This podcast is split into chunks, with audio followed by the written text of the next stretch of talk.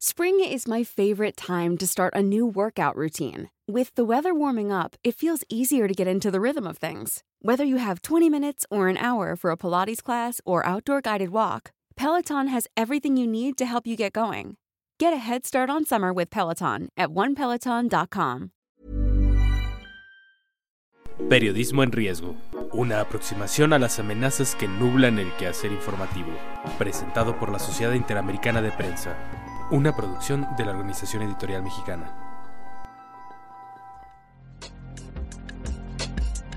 ¿Qué tal? Bienvenidos a una edición más de este podcast, Periodismo en Riesgo, una emisión de la Sociedad Interamericana de Prensa para reflexionar sobre el estado que guarda la libertad de expresión y el acceso a la información en nuestro continente es una emisión grabada en la Ciudad de México, pero que tiene un carácter totalmente continental porque la Sociedad Interamericana de Prensa lo difunde en todos los medios de comunicación del continente afiliados a la sociedad. El día de hoy queremos eh, platicar de un tema un poco más propositivo de lo que hemos venido haciendo en esta emisión, donde hemos platicado de muchos problemas y a veces nos faltan herramientas para poder dar seguimiento a todo lo que está sucediendo en nuestros países en materia de libertad de expresión. Una de estas herramientas que fue dada a conocer en la reciente reunión de la sociedad en Miami durante el mes de abril fue el tema del ZipBot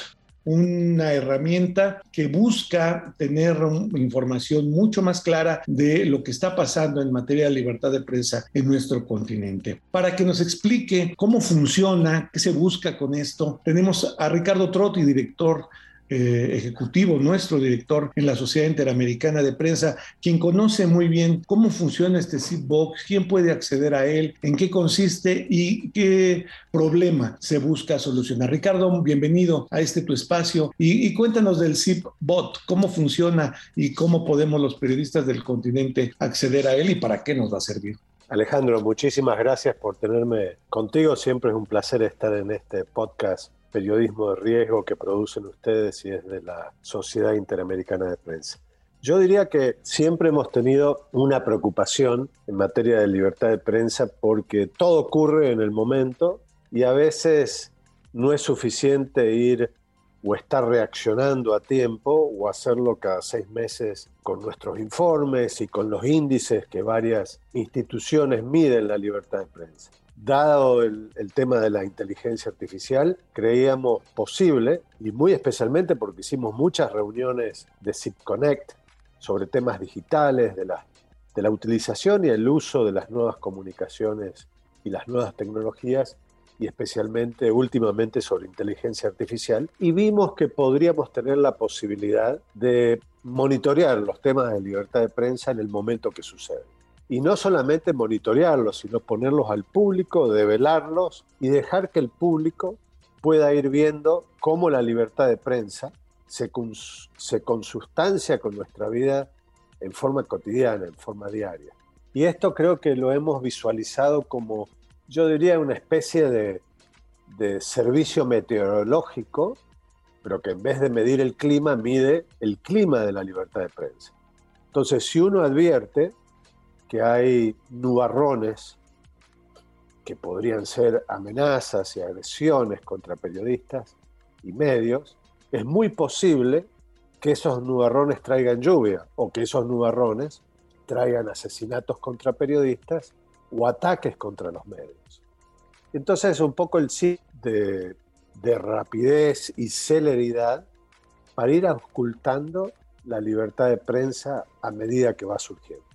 Y eso creo que es lo que nos permite esta herramienta, iluminar los temas de libertad de expresión a medida que van sucediendo y midiéndolos a través de un robot de inteligencia artificial que puede ir viendo temas de libertad de prensa que suceden en los medios y que publican los, los medios, pero también en Twitter, donde hay mucha conversación sobre estos temas y hay una reacción, yo diría, en algunos casos intestina, rápida, sobre los temas de libertad de expresión, el tema de censura, el acoso judicial contra periodistas, los asesinatos, las agresiones, los ataques, los bombazos contra los medios, etcétera, etcétera. Entonces, bueno, pensábamos que esta herramienta nos puede dar un instrumento muy útil para, para poder monitorear, pero también la herramienta tiene un elemento muy importante, es donde los periodistas también pueden hacer en tiempo real denuncias que nos las pueden pasar a nosotros en la Sociedad Interamericana de Prensa para que las revisemos y las podamos ayudar con algunas acciones y sugerirles otras que deben tomar para cuidar su vida, por ejemplo, o para defenderse de un ataque, o cuando no pueden acceder a, información eh, pública, etc. Así que esta es una, herramienta de ayuda eh, que le puede servir a los periodistas, pero también a cualquier persona o a cualquier gobierno que quiere ver cómo su país se comporta en materia de libertad de prensa en forma diaria. Hay un, mapa de calor con un resumen diario que hace el bot, pero este mapa de calor puede verse automáticamente eh, cómo está un país, ¿no? Si está en rojo, si está verde, si está anaranjado, o la variación de colores de acuerdo a cómo se agrede la libertad de prensa y la libertad de expresión en ese país. Ricardo, yo me imagino que por lo que hemos platicado aquí en, este podcast, que si bien hay focos rojos muy identificados, como el caso de México, con tanto asesinato de comunicadores, el caso de Venezuela, el caso de Nicaragua, el caso de Cuba, y que de repente nos sorprenden otros países como Ecuador, como Argentina, como Honduras, Belice, que uno no tiene en el radar como lugares donde hay problemas con la libertad de expresión, pero también, también se dan. ¿Cómo, en la conformación de esta herramienta utilísima ¿Cuál es la, conclusión? ¿Cómo se ve ese mapa? A reserva de que cada uno de nosotros entre y lo, vea. Supongo que no es verde por completo. Yo creo que hay, hay, países que se van comportando en cierto rango de calor. Si uno mira, por ejemplo, a Uruguay, se va tornando casi siempre verde en comparación con Venezuela, que siempre suele estar entre anaranjado y rojo. Pero también la herramienta permite eh, develar problemas precisos en algunos países en un momento determinado. República Dominicana, por ejemplo, en el CIPBOT, siempre fue un país que se mantenía bastante verde, eh, sin problemas, pero empezamos a detectar en una semana que siempre estaba en amarillo y en rojo, y empezamos a investigar y a ver, más que investigar, a leer qué pasaba en ese país, y nos dimos cuenta que había mucha agresión de parte de la policía en contra de unos medios en particular por la cobertura de una manifestación en algún momento. Eh, y entonces hemos visto cómo la herramienta va cambiando de colores de acuerdo al, comportamiento que hay de libertad de prensa. A veces, en los informes de larga data o que tratan, como los, los índices tratan de, de monitorear, de juntar y colectar y analizar información en tiempos determinados, de uno o dos meses, de repente República Dominicana puede terminar siendo verde siempre. Pero si uno va en el día a día, va viendo cómo algunos países, y nombro a República Dominicana como hace dos semanas nombro a Estados Unidos, que hubo una gran controversia sobre el tema de algunos juicios en contra de periodistas y algunas agresiones a periodistas en manifestaciones, y es un país que se volvió rojo por un día. Pero uno por lo menos va viendo que la libertad de prensa o el comportamiento de la ciudadanía y de los gobiernos, pese a que en algunos países pueden ser más tolerantes y democráticos, siempre hay variaciones, hay variables o suceden cosas. Y eso nos hace llamar la atención sobre un país. Obviamente esto es un poco como la parábola del hijo pródigo, ¿no?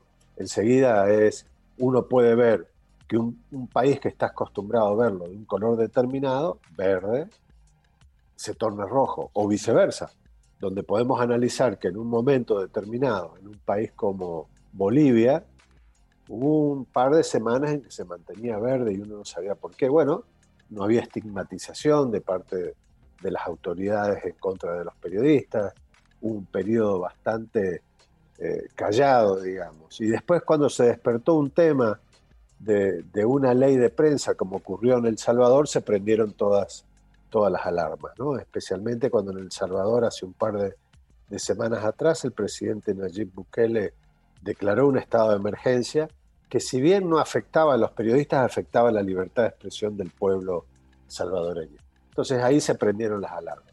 Yo diría que esta herramienta sirve justamente para eso, ¿no?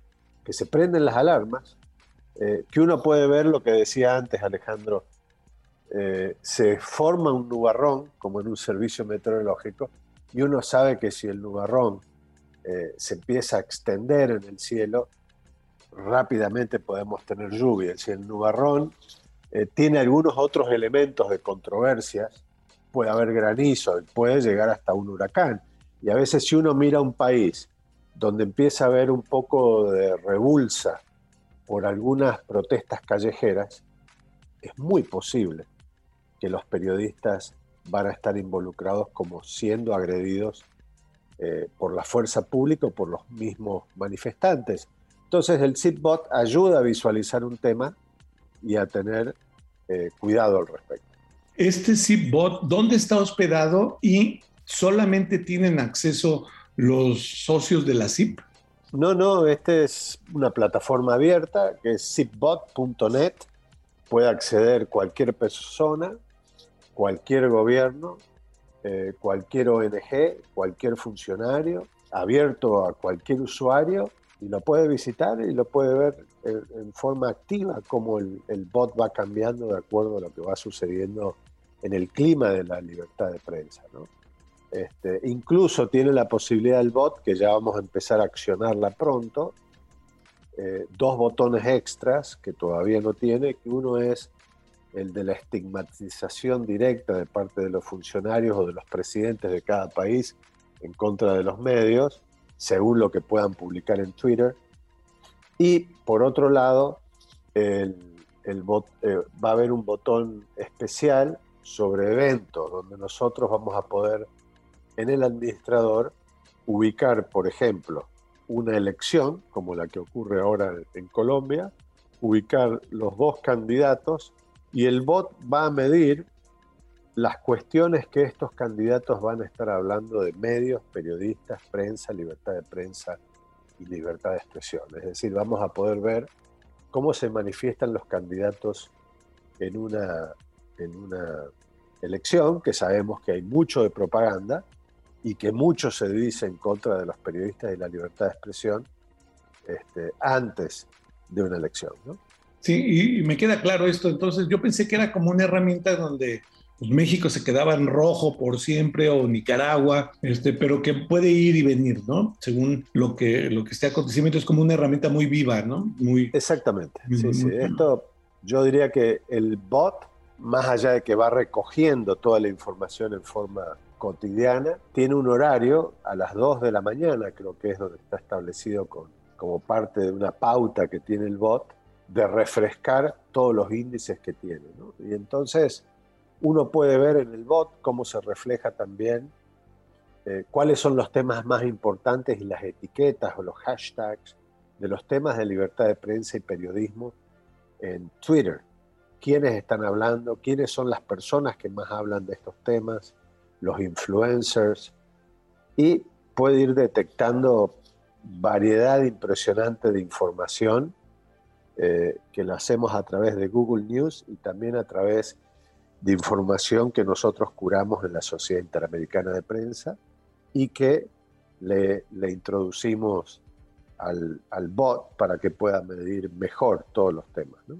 Esta, esta herramienta, por lo que escucho y veo aquí directamente en mi computadora, pues es de utilidad para nosotros los comunicadores en primer lugar, para los periódicos, para los dueños de los medios de comunicación, para los gobiernos y la construcción de políticas públicas, para los legisladores, pero también para la academia, ¿no? Eso suena como que una herramienta que puede ayudar a mucho a la investigación en comunicación en nuestro continente. Sí, sí, totalmente de acuerdo. Yo creo que eh, lo que siempre hemos dicho sobre este ZipBot es que va a ir eh, aprendiendo, como todo sistema de inteligencia artificial, sobre la marcha y va a ir evolucionando. Así que lo que hoy el ZipBot, de repente en un año va a tener variaciones porque la inteligencia artificial tiene esa, esa razón de poder aprender en sí misma, ¿no? Más allá de que uno, eh, los seres humanos podamos incluirle otros botones, otras herramientas, eh, otras formas de aprendizaje,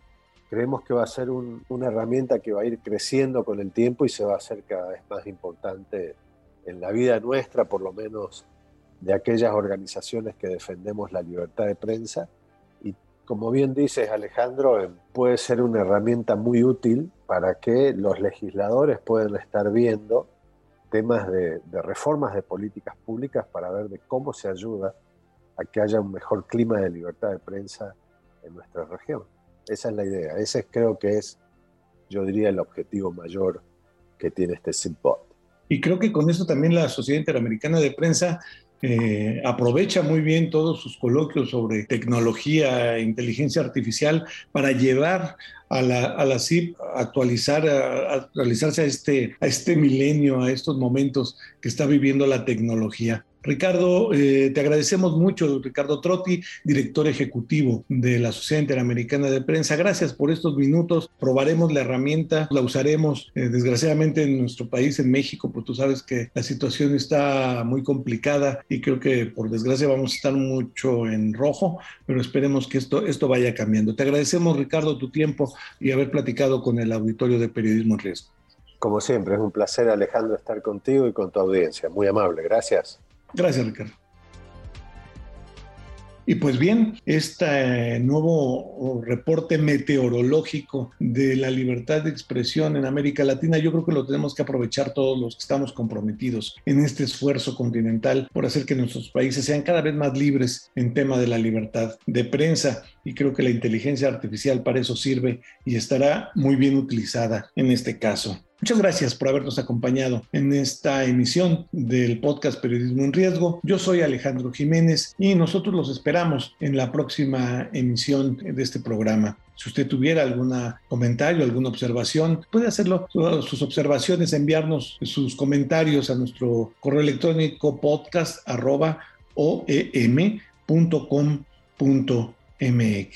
Muchas gracias. Esto es una producción de la Sociedad Interamericana de Prensa hecha en la Ciudad de México por la Organización Editorial Mexicana. Muchas gracias y nos escuchamos en el próximo capítulo.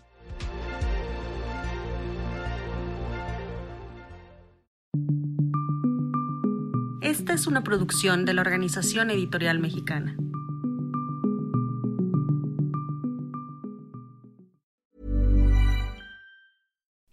You like to look five years younger? In a clinical study, people that had volume added with Juvederm Voluma XC in the cheeks perceived themselves as looking five years younger at six months after treatment. Look younger, feel like you. Add volume for lift and contour in the cheeks with Juvederm Voluma XC. Reverse signs of aging by adding volume to smooth laugh lines with Juvederm Volure XC. For important safety information and to find a licensed specialist, visit juvederm.com. That's J U V E D E R M.com. Not for people with severe allergic reactions, allergies to lidocaine, or the proteins used in Juvederm. Common side effects include injection site redness, swelling, pain, tenderness, firmness, lumps, bumps, bruising, discoloration, or itching. There's a risk of unintentional injection into a blood vessel, which can cause vision abnormalities, blindness, stroke, temporary scabs, or scarring. Talk to a licensed specialist to find out if it's right for you.